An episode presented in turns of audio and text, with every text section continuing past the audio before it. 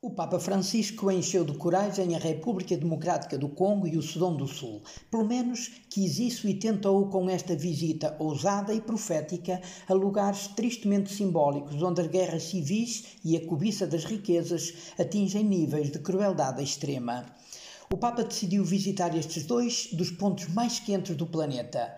Falharam-lhe as pernas, mas nunca a vontade de realizar este encontro com as vítimas da guerra e da injustiça. Assim, teve de adiar estas visitas, mas não cancelou. Na sua cadeira de rodas chegou a Kinshasa a 31 de janeiro. As suas intervenções, como todos esperavam, foram claras e incisivas. Tocou lá onde dói mais, como era necessário e urgente. Tudo foi cirúrgico: os encontros, as celebrações e as intervenções. No seu primeiro discurso aos governantes e diplomatas, o Papa usou os diamantes como imagem para falar do melhor e do pior que marcam o dia a dia das populações locais. Neste país riquíssimo de minerais, as pedras preciosas de carbono puro estão na origem de todas as tragédias que afetam o povo.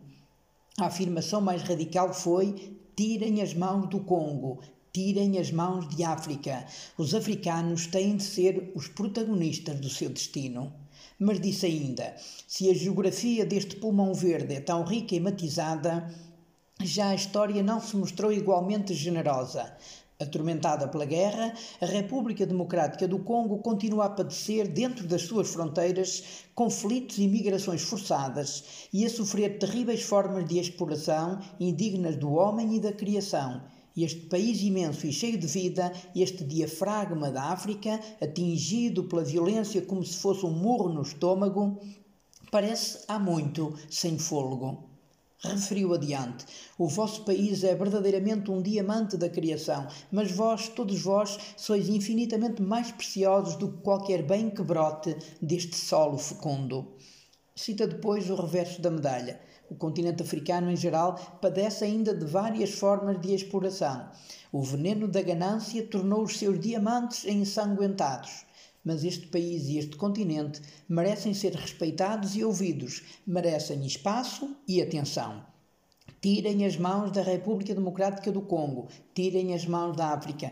Basta com este sufocar a África. Não é uma mina para explorar, nem uma terra para saquear, que a África seja protagonista do seu destino. Concluiu: não podemos habituar-nos ao sangue que há décadas corre neste país, ceifando milhões de vidas, sei que muitos o saibam. Há que buscar mais o bem comum e a segurança das pessoas do que interesses pessoais ou de grupo. Reforçar a presença do Estado em todas as partes do território.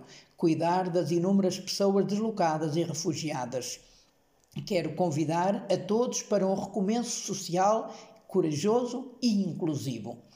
Outro dos momentos fortes foi a missa celebrada no aeroporto Ndolo. Na homilia, o Papa repetiu constatações e fez propostas. Recordo o que mais me marcou. Jesus indica-nos três nascentes de paz, três fontes para continuar a alimentá-la. São o perdão, a comunidade e a missão. É isto que Cristo deseja: ungir-nos com o seu perdão para nos dar a paz e limpar o coração da ira, dos remorsos, de todo rancor e ódio. Somos chamados a ser missionários de paz e isto nos encherá de paz. Trata-se de uma opção, é dar espaço a todos no coração, é acreditar que as diferenças étnicas, regionais, sociais, religiosas e culturais vêm em segundo lugar e não são um obstáculo. Escolhamos ser testemunhas de perdão, protagonistas na comunidade, pessoas em missão de paz no mundo. O que levou Francisco à IRDC foram os refugiados e deslocados. No encontro emocionante em que, pela primeira pessoa, algumas das vítimas do leste e nordeste do país contaram as suas tragédias ao Papa, ele disse-lhes: Para se dizer verdadeiramente não à violência, não basta evitar atos violentos, é preciso extirpar as raízes da violência. Penso na ganância, na inveja e, sobretudo, no rancor tenham a coragem de desarmar o coração. O que nos é pedido em nome da paz, em nome do Deus da paz, é desmilitarizar o coração, tirar o veneno, rejeitar o ódio, desativar a ganância, cancelar o ressentimento. Dizer não a tudo isso parece fazer-nos débeis, mas na realidade torna-nos livres, porque dá paz. Sim, a paz nasce dos corações, dos corações libertos do rancor. Mas pode haver neste mundo países onde as populações sofram mais que na RDC?